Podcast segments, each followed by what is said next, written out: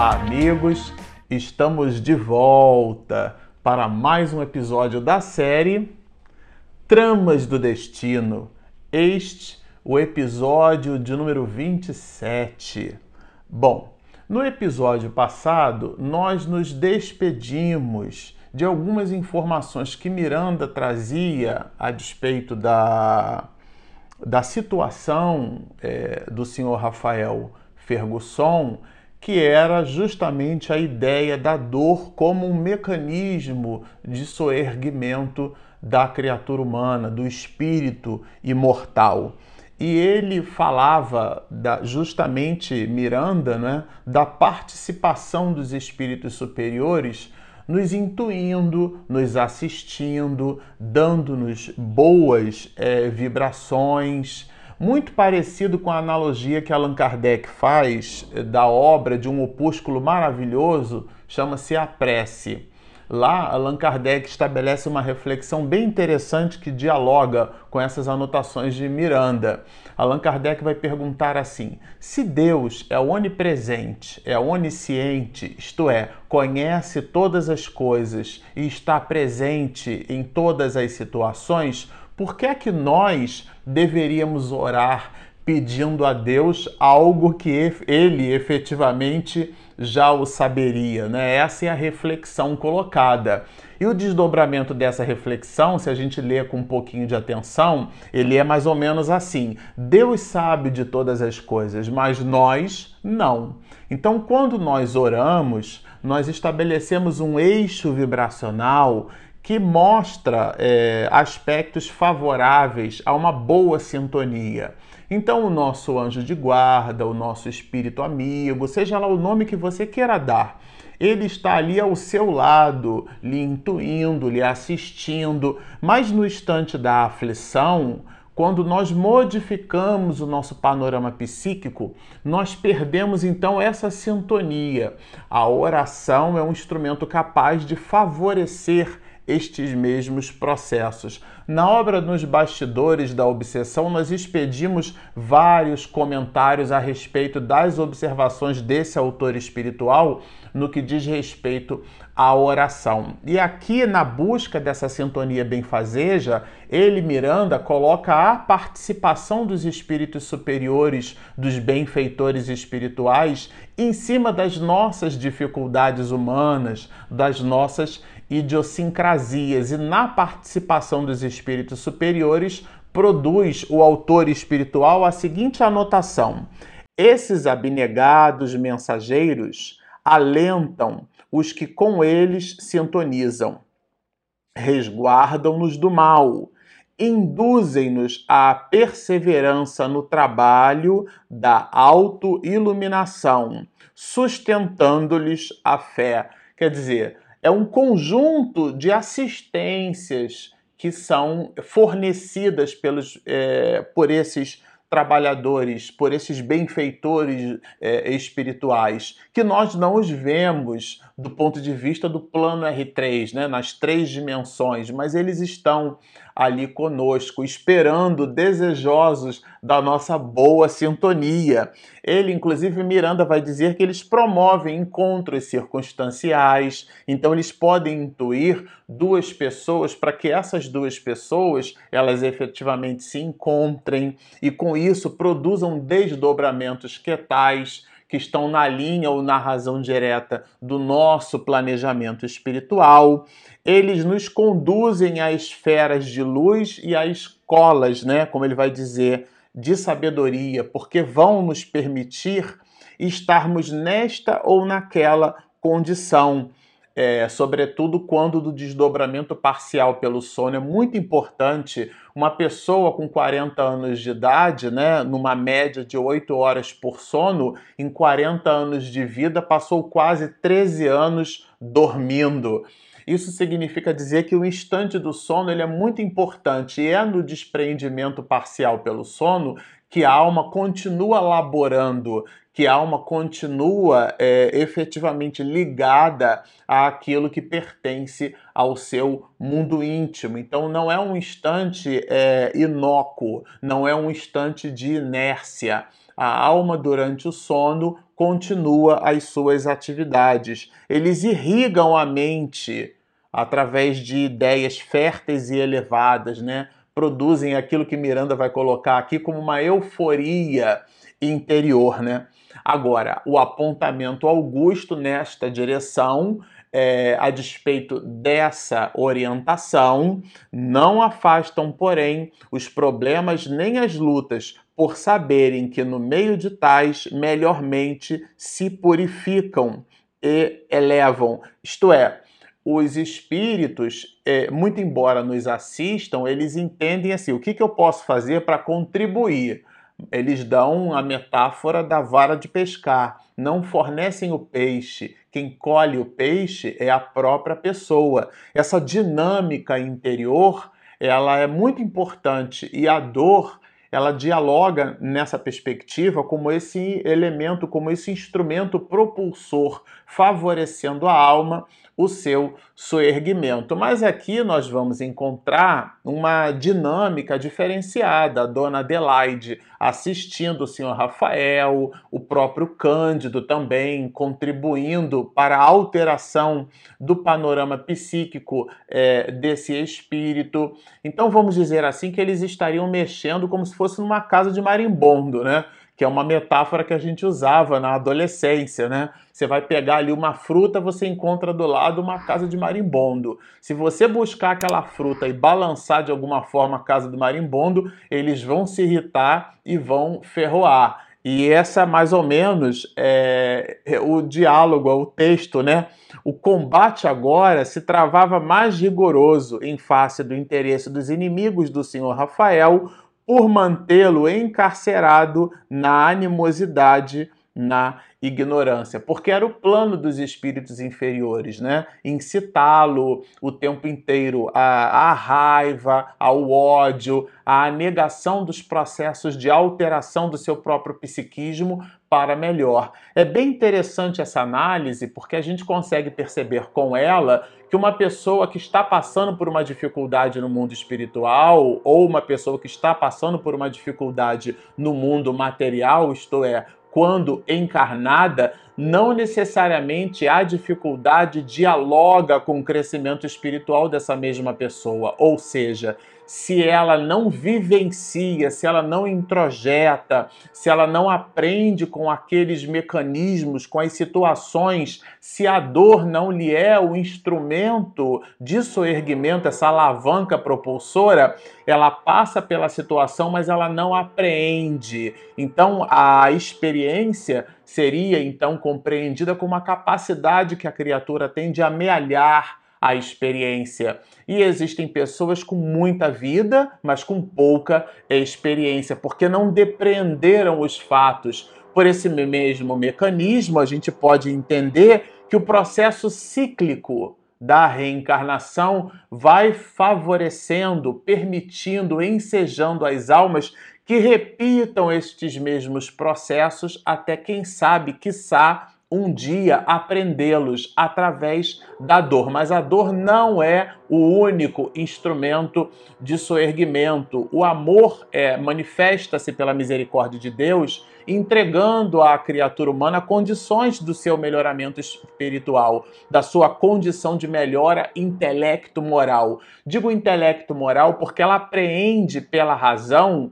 que é bom ser bom ela vai perceber, é, é um movimento que o ateu, graças a Deus, também faz, né? Muitos sociólogos, muitos humanistas não são necessariamente pessoas religiosas, muito embora a sua atitude do desprendimento em favor do próximo é, seja uma atitude que a verticalize em relação a Deus, mas a horizontalidade das suas atitudes tem por princípio a função o estabelecimento de um raciocínio de que todos nós somos iguais, é, a, inclusive a, legislação dos direitos humanos preconiza hoje um grande salto na evolução da história da humanidade o entendimento de que nós não deveríamos é, estabelecer entre nós distinção por cor de pele, distinção por, é, por opção é, sexual, distinção de gênero, distinção de idade. Nós não nos distinguimos uns dos outros. A única raça que existe é a raça humana. Vocês observem que esse pensamento, que é um pensamento que, que dialoga na sociedade humana há poucas décadas, ele é um pensamento que, se nós observarmos a história da humanidade e fizermos um salto de 200 anos, por exemplo, não encontraríamos guarida nesse tipo de pensamento, e muito embora, dentro de uma proposta evolutiva, ele agora se faz. E esse pensamento nada tem que ver com a ligação da criatura com o Criador. É um ato humano. Portanto, uma percepção inteligente da criatura humana em se percebendo comum a todas as outras, né? Mas aqui é, o processo ele é um pouquinho diferente. Aqui no caso é, em tela são os espíritos incitando o senhor Rafael Fergusson a que ele continue na ignorância, continue na raiva, continue na blasfêmia, negando a oportunidade que a doença lhe favorece, como essa catapulta espiritual, vamos dizer assim, que poderia promover-lhe a melhora. Mas o, o, o, o espírito, é, o autor espiritual, Miranda, né, é, ele vai colocar aqui uma informação que nós destacamos, é, e quando destacamos, nos lembramos de um amigo, de um pai espiritual para nós, né? Que ele dizia assim: se você não pode fechar uma porta, então não a abra. Por que estamos dizendo isso? Porque, da mesma forma, Cândido se revestia de maior vigilância. Aquele enfermeiro, aquele considerado aqui na história como um homem reto, como um homem de bem ele buscava assistência ao senhor Rafael e entendendo estar o senhor Rafael passando por um processo de obsessão muito grave, muito embora tivesse ainda assim a própria doença, tivesse a filha doente com crises de epilepsia, agora com hanseníase que ele não, ele desconhecia, né? Agora essa nova patologia da menina, até porque ele quando foi para o hospital, ele sinalizou para a família que se ele soubesse de alguém que tivesse contraído Hanseníase, porque ele viajava muito, né? Era comerciante. Então, no entendimento dele, ele seria o, o responsável, o vetor responsável pela disseminação, pela multiplicação, pelo contágio dessa doença no seu ambiente familiar e ele então se puniria através do autocídio. Então a dona Artemi, sabendo disso, ela buscou no diálogo com o médico, vocês vão lembrar disso, é, esconder do senhor Rafael. Mas o médico da família revela ao senhor Rafael que ela, a, a Lisandra, era portadora de uma esquizofrenia muito grave e ele fica realmente muito aturdido, né? Aquilo se constitui todo um pivô do raciocínio que modifica o plano é, mental do senhor Rafael. E é essa modificação de plano mental que tem no mundo espiritual vários espíritos, como a dona Adelaide, que é a sogra do senhor Rafael, e no plano material o enfermeiro Cândido assistindo, tem igualmente gravitando em torno dele vários espíritos malignos. E é justamente disso que trata a obra, quando fala, né? Da, da, da vigilância, da maior vigilância de Cândido, porque, como dissemos no início, eles estariam mexendo aqui numa casa de marimbondo, né? Mas a gente vai perceber, corroborando a ideia da assistência espiritual, que de fato existia uma quantidade enorme de espíritos assistindo a família. Olha, os mesmos ardis tenebrosos eram consertados pelos adversários de Lisandra. A o mesmo cenário em relação ao senhor Rafael, o mesmo cenário em relação a Lisandra. E os espíritos bons estavam assistindo aos dois, mas, com igualmente, os espíritos que buscavam é, ressarcir dívidas de outrora, dívidas do passado, cuja trama dos destinos, a gente vai desdobrar aqui, o autor espiritual vai desdobrar. Mas agora a obra vai apresentar para nós o desdobramento, um desdobramento que eu acho assim sensacional, que é o momento em que em que acontece o repouso de Dona Artemis, né? É, então, Miranda vai escrever assim: A hora do repouso, sentindo-se quase jubilosa, antes da prece habitual, debruçou-se no peitoril da janela do quarto humilde. Aqui ele vai desdobrar uma cena que é uma cena de meditação da dona Artemis. Aqui a gente percebe, lendo com um pouco mais de cuidado, a grandeza desse espírito. Quanto, muito embora é, sofrida, ela estava espiritualmente descolada é, da, do sofrimento. É curioso isso, né? Eu, eu me recordo, inclusive, de uma exortação de Paulo de Tarso nessa direção. Em tudo sois atribulados, porém não angustiados, perplexos, porém não desanimados. Era aqui a dona Artemis, ela vivenciava as aflições, mas não era uma criatura aflita. Muito difícil de entender isso, né? A gente precisa de uma cognição moral para depreender isso no detalhe. O autor espiritual ele vai buscar trabalhar com a gente essas informações, porque ela vai então buscando o ar balsâmico da noite e debruçada ali no peitoril da janela, ela estabelece uma reflexão muito grande por sobre a vida, por sobre si mesma, né? Opressa por desconhecida saudade, como se recordasse de algo do passado, uma melancolia profunda provinha-lhe dos recônditos do ser, parecendo-lhe transcender aos limites físicos. Era realmente um, um, um processo que é, nós poderíamos chamar, né, no estado de nirvana, no mais alto grau assim de percepção extrasensorial, é, é, é perceber com a alma, perceber com os sentidos do espírito, essa expansão do espírito, né? Então, é, dentro desse movimento, ela faz reflexões por sobre a vida. E se vocês se recordam, há minutos atrás falávamos, falávamos do senhor Rafael, olha que interessante as anotações que Miranda faz em relação a Dona Artemis. Não acalentava nenhuma forma de revolta, nem se considerava inditosa. Olha que interessante. Ela não se considerava. E ela, inclusive, Miranda vai dizer que, raciocinando sobre o assunto, se ela pudesse voltar atrás e começar o processo, ela se submeteria a tudo de novo, isto é, faria tudo novamente. Ele escreve aqui de um jeito muito elegante, né? Se lhe fosse lícito tudo recomeçar, novamente se candidataria ao mistério.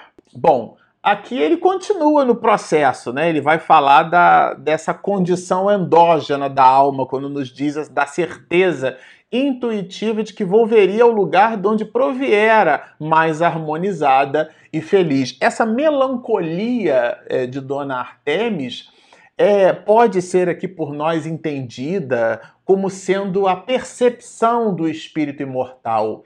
Então ela percebia que ela voltaria para a condição espiritual anterior, muito embora estivesse uma vida ali cercada de sofrimentos. E ela então é, produz essas mesmas reflexões de uma maneira muito sublimada e Miranda anota isso de uma forma brilhante, né? Nós particularmente, olha, essa certeza, né?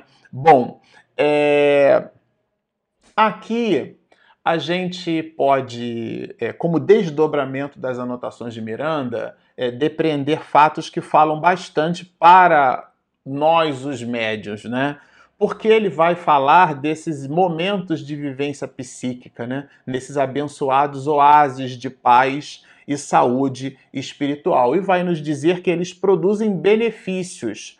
Mas a gente gostaria de dialogar é, na seguinte perspectiva: aqui Miranda apresenta um momento de, de meditação, de reflexão, de êxtase.